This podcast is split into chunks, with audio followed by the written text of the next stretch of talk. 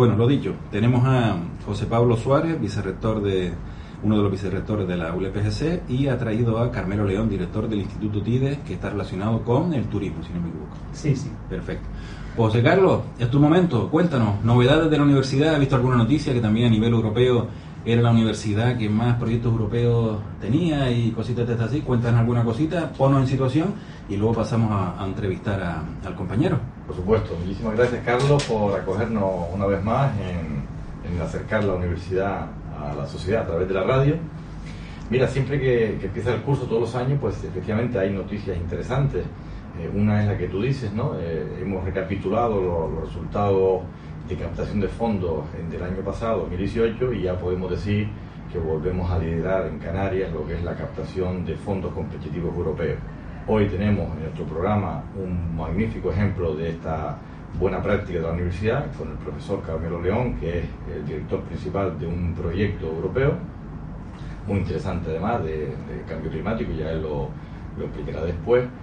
Y resultados, cositas. Bueno, mira, la verdad es que esta semana está siendo muy interesante y las próximas también. Eh, esta semana pasada hemos tenido el Macaronay, que es la Noche de los Investigadores, es un evento que se realiza en la Unión Europea.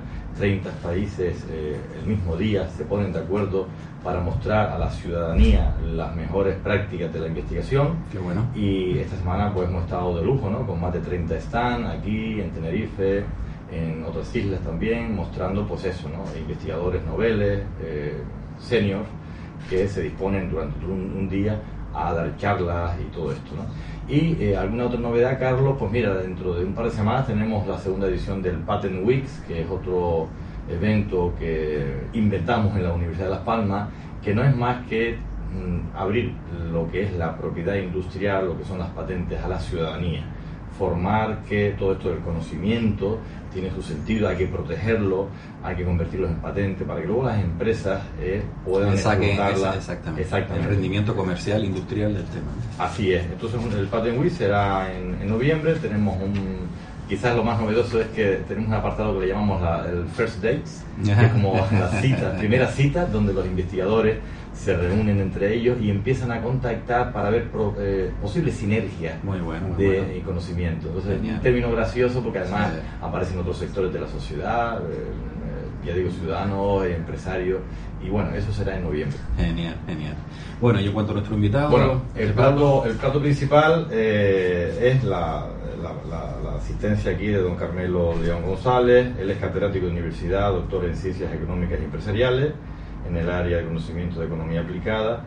Eh, pero sobre todo actualmente es él el director del Instituto Universitario de Turismo y Desarrollo Económico Sostenible, lo que es el TIDES, que tiene nombre propio, por ahí le habla del TIDES y, lo reconoce. Sí, sí, sí, La verdad es que el TIDES es un instituto que surge en el año 2010 eh, que además surge de una cátedra UNESCO de Planificación Turística y Desarrollo Sostenible. Y qué decirte muy rápidamente, Carlos, pues mira que para nosotros es, un, es eh, tú hablabas antes de las repercusiones económicas del momento, de Thomas Cook, eh, la, universidad demuestra que tenemos profesionales y expertos, investigadores de todos los campos del saber. Y tú me decías el otro día, oye José Pablo, ¿quién puede hablar de esto? Bueno, tenemos profesionales que son expertos en turismo, que son, son expertos en saber qué es lo que pasa en la economía mundial y le dan explicación a todo esto. Entonces, eh, el TIDE y don Carmelo León con su grupo de investigadores pues ha hecho posible que, por ejemplo, nuestra universidad sea la segunda a nivel nacional en productividad científica, ¿eh? o que eh, nos encontremos en cuarto lugar a nivel de Europa entre las 30 primeras universidades que, que, hacen investigación avanzada en turismo. En definitiva, todo un lujo tener a don Carmelo León y bueno, pues eh, yo prácticamente estaré acompañando aquí porque técnicamente es el que va a resolver todo lo que se. Bueno, muchísimas gracias José Pablo, la verdad que siempre que te pedimos que vengas con alguien nos trae invitados de una máxima calidad, lo cual te agradecemos y nuestros oyentes te lo agradecen también. Carmelo, mm, te tocó, Tomás Cut, ¿por dónde arrancamos? ¿Qué hacemos? ¿Qué pasa aquí? La pregunta que yo hago es correcta, tiene sentido depender de un tercero para que te traiga un solo canal. No sé si igual no hay otra forma o, los canarios, las empresas canarias no tiene sentido que monten su propio charter, no lo sé. ¿Cómo? Eh, la turoperación en Canarias jugó un papel importantísimo en los inicios del, turismo. De hecho, en las zonas turísticas de Canarias salía el Financial Times el otro día en un titular diciendo en Canarias estos son tan importantes los turoperadores que les nombran las calles a nombre de turoperadores. Y eso es una noticia para todo el mundo de, los negocios, lo cual es muy significativo. De la importancia que sí, tenido. la importancia que tienen en Canarias los turoperadores son como nuestros hermanos, ¿no? porque nos brindaron la posibilidad de que vinieran los turistas a Canarias. Y, se agradece, Carmelo. y se agradece, pero las cosas evolucionan. Pero en un momento en el que la tecnología no es la que es hoy, ¿no? Entonces, el mundo está cambiando, ha cambiado en los últimos 20 años de una forma trascendental, ya todo el mundo tiene un móvil en la mano, todo el mundo está accede a internet todos los días. Y en los últimos 5, si me permite, 4 o 5 años, hay BNB y todo esto. Correcto. Pues entonces se, se mete un canal nuevo de distribución. Una forma diferente de comerciar. Entonces, donde aparece la posibilidad de que los operadores compitan directamente y muy cercanos al cliente. los, tickets, los billetes de viaje se pueden vender de una forma, ya no tiene que ser a través del, operador, se pueden vender directamente a través del canal que ofrece Internet. Igual pasa con, con la habitación. O sea, esto quiere decir que el cliente ya se puede elaborar su propio paquete, no hace falta que se lo haga nadie. Y están apareciendo plataformas que le ofrecen esa posibilidad de interactuar con el cliente para que el cliente se elabore su propio paquete con un conjunto de información mucho más grande que la que ofrece el tour operador. ¿Por qué? Porque tienen una base tecnológica que les permite eh, disponer de esa información y proveer esos productos.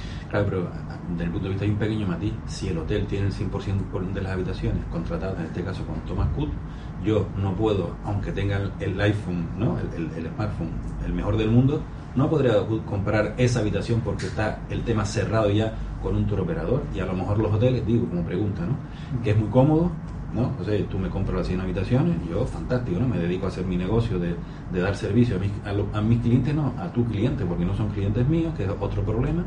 Y a partir de ahí, mm, si no somos capaces de un poco ver esa evolución, esa tal, igual eh, también los hoteleros han tenido una parte de responsabilidad en estos temas. No lo sé, ¿tú cómo lo ves? A ver, eh, es una cuestión de poder de mercado. ¿no? Los operadores tienen un gran poder de mercado sobre el hotelero. El hotelero, eh, cuando no vende una plaza un día, es una pérdida de dinero. O sea, una habitación vacía es una pérdida de dinero porque tienes unos costes estructurales que tienes que soportar. Como una plaza de avión, que el avión se desplaza de Claro, la urgencia por vender es muy alta y te vendes al primero que te llega. Si el operador te dice, mira, te lo compro todo, nada, fantástico para ti, ¿no? Porque, ¿qué voy a hacer? Voy a estar esperando a que me compren o que no me compren. Nosotros cuando hacemos asesoramiento procuramos decirle... Eh, decirlo, luego las personas hacen lo que quieren, ¿no? Que no debes tener un cliente que te suponga el 70, el 80% más de tu negocio, porque eres cautivo, porque en un momento dado ese mismo cliente te dice, lo que hoy te compro a 10, si quieres que te lo siga comprando, hoy te lo compro a 8. Tiene un poder de mercado. Y no te queda otra que tragar. Claro, claro. y con los turoperadores yo pienso que esa situación se ha podido dar. Eh, no, y dado, naturalmente, ¿no? Siempre el turoperador tiene un poder para fijar el precio sobre el, sobre el, alojativo, entonces pues le marca las condiciones de negociación. Claro que también depende de cómo sea la demanda en Canarias, ¿no? Cuando, cuando la demanda es muy fuerte, eh, el turoperador pues paga mejores precios que cuando la demanda es baja y entonces hay más, más, necesidad de vender las plazas al precio que paga el turoperador. ¿no? Entonces ese poder del turoperador eh, está condicionado por esa necesidad urgente que tenemos de vender las plazas. Pero ¿qué está pasando? Que han aparecido otros operadores diferentes que nos ofrecen la posibilidad de que el cliente, sin necesidad de pasar por el tour operador, se confeccione su propio paquete e interactúe con el, con el alojativo y con el transportista. Y se confeccione su experiencia de viaje sin necesidad de ir al tour operador. De hecho, lo que pasa en muchos alojamientos, y nosotros percibimos, es que muchos clientes que vienen con tour operador, un día dicen, mira, quiero comprar la habitación sin tour operador. ¿Y a, a cuánto me la ofrecen? Y el, y el objetivo le dice, pues sí, te doy un descuento. Y ya es un cliente que se va del operador y ya sabe que tiene una plaza que se le ofrece por el transporte del avión, eh, también a través de los medios de internet, a un precio mucho más conveniente y forma su propio paquete saliéndose del operador. Eso es lo que está pasando a los operadores. Se están perdiendo clientes. Claro, y los hoteles, que creo que, que, que mi, mi, reflexión va por esa línea, ¿no? O sea, no han estado un poco lentos los clientes intentando no tener esa dependencia. leí un artículo hace poco que decía la esclavitud, ya aquí los, los turistas, el, sector turístico canario pierde, deja de ser esclavo de, los turoperadores, ¿no? Por ese planteamiento, hacen un, o me lo vendes a 10 euros o me voy para otro lado, o no sé qué. A lo mejor el, el, hotelero, porque claro, ahora están pidiendo que se requiten las tasas de AENA, que si el, gobierno de Canarias no sé qué, que si el gobierno de la nación no sé cuánto. Bien, todo eso está muy bien. ¿no? Porque hoy estamos en una situación complicada, 12.000 puestos de trabajo que peligran, etcétera, etcétera, ¿vale? Pero tú también, ¿qué has hecho de aquí para atrás? Porque en esa comodidad de decir otro operador, mmm, lléname el tema ese, no has potenciado ese, ese contacto directo, no has utilizado esas plataformas, oye, también tú tienes tu parte de responsabilidad, ¿no? De no actualizarte y no de intentar salirte de ese, de ese monopolio, por así decirlo, ¿no? No, los hoteles están todos en plataformas, todos utilizan, voy a decir un nombre, plataformas de internet, ¿sabes? Aparte de los turoperadores, hay una parte de turoperación y hay otra parte de plataforma. Pero pasa que el turoperador te engatusa, o sea, te vende un contrato muy, muy positivo. Sí, un año, dos años, claro, con lo te cual... ofrece garantía total y dice, mira, no tienes que preocuparte ya más que vender por internet. Y lo hace pensando que a lo mejor le va a funcionar. Y ha caído como ha caído este. ¿eh? el segundo están, turoperador a nivel mundial, claro, que se dice pronto. Sí, sí, pero están amenazados por lo que está pasando en Internet. Ellos quieren eh, poder controlar y hacerlo también como lo hacen los operadores, los gigantes estos que han nacido como estos que venden pues eh, las viviendas vacacionales y tal, que lo hacen muy bien. ¿eh? Entonces ellos quieren tener plataformas como esa, pero no las tienen, no son, no son las mismas. No y los operadores se están actualizando también con este sistema de, de, de ventas de, de, plazas hoteleras y de, y de viajes. Porque claro, a lo mejor Thomas Cook tampoco mmm, tuvo la suficiente rapidez para adaptar su modelo de negocio a esta nueva situación. Es Digo, que le cuesta, es, otro, es otra tecnología es diferente. Gigante, ¿no? Y es claro, gigante, es otra tecnología y tendrían que eh, fusionarse con esas operadoras de Internet que tienen una experiencia, vienen de los campos tecnológicos, de donde la Universidad de Las Palmas también podría proporcionar y salir alguna startup de, de, esta iniciativa de, de, intervención en Internet, porque somos pues, también una universidad tecnológica, tenemos pues, científicos de las telecomunicaciones y, la, y de la informática que pueden proveer este tipo de, iniciativa empresarial, de ingeniería. Entonces, es, un, es una, un ámbito abierto a, a la innovación eh, y en variedades hay experiencias de empresas de startup que han salido y han sido fructíferas ¿no? y han conseguido puestos de mercado relevantes que se la están robando a los turoperadores. Qué bueno.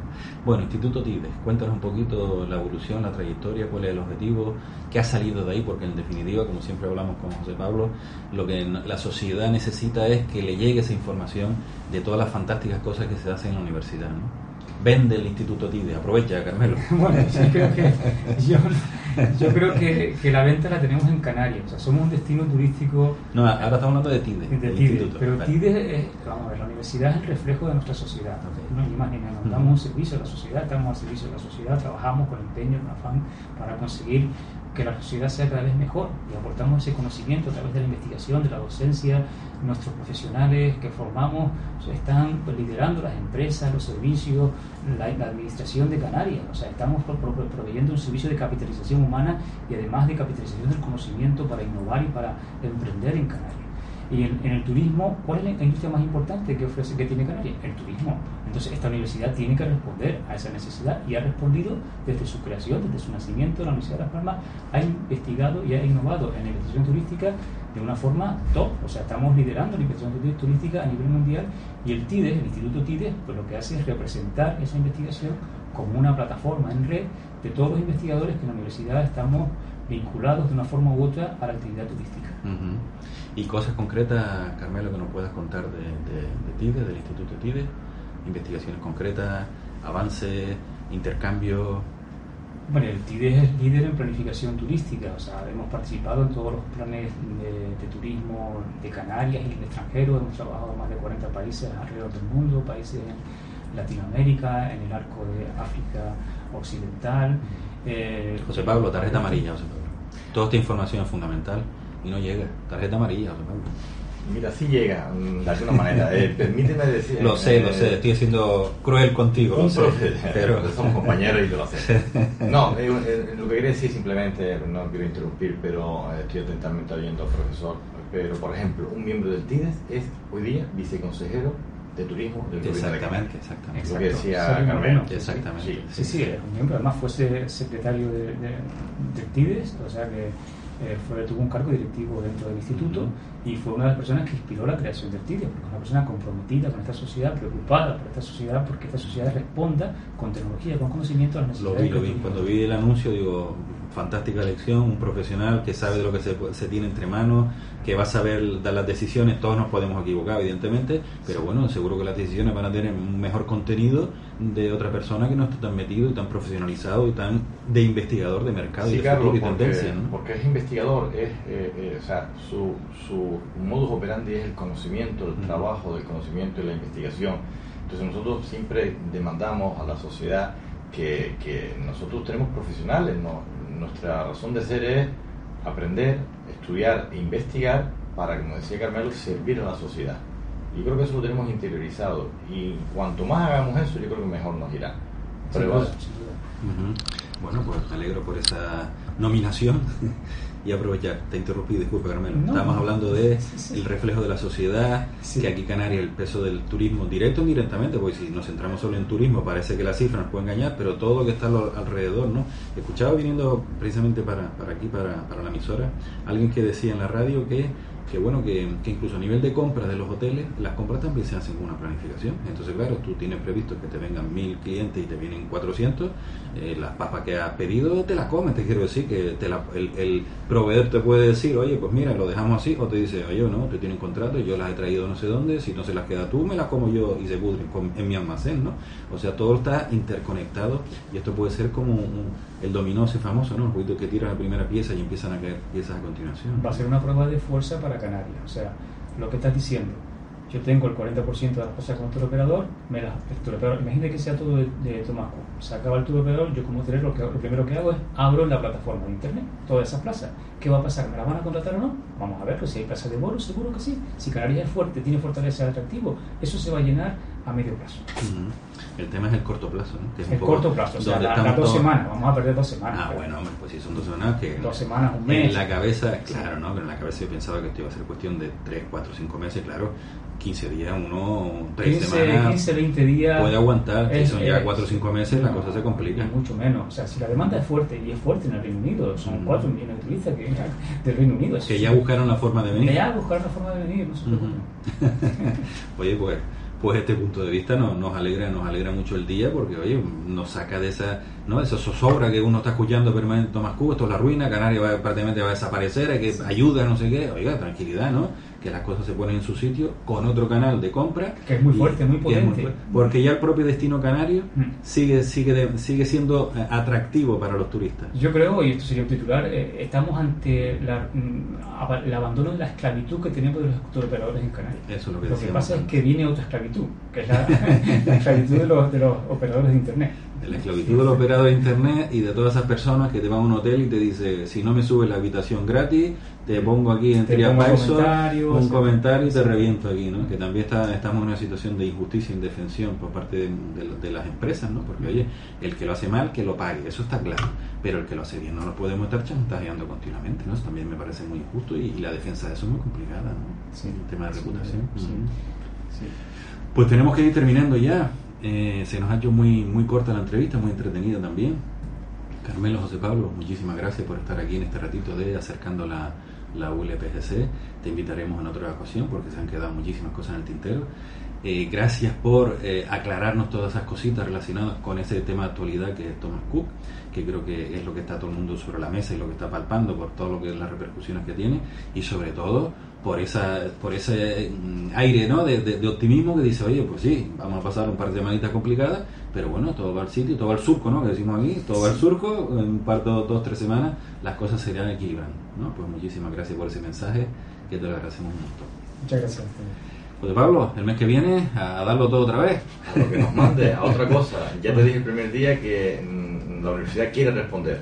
Y quiere responder a base de los temas que prioritarios a nivel social, los temas que se nos ocurran, porque este espacio de Radio Las Palmas es fundamental para ayudar a que la universidad se conozca y que sepamos que damos soluciones y damos respuestas. Lo es, lo es. Muchísimas gracias y para adelante, como decimos siempre aquí. Hacemos una paradita, Hugo, y continuamos aquí en Factoría Emprendedores en Radio Las Palmas.